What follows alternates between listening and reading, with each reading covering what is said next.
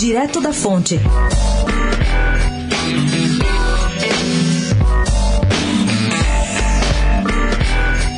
Ficou sem explicação a fala do presidente Jair Bolsonaro, anteontem, de que o povo vai decidir sobre a fusão de municípios com menos de 5 mil moradores e sem capacidade financeira.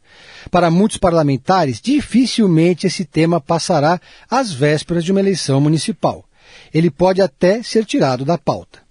Ainda assim, o líder do governo no Senado, Fernando Bezerra Coelho, corria para diminuir a resistência à PEC emergencial, que prevê a extinção de nada menos que 769 municípios até 2024. Esses municípios deixarão de existir se não se enquadrarem na responsabilidade fiscal.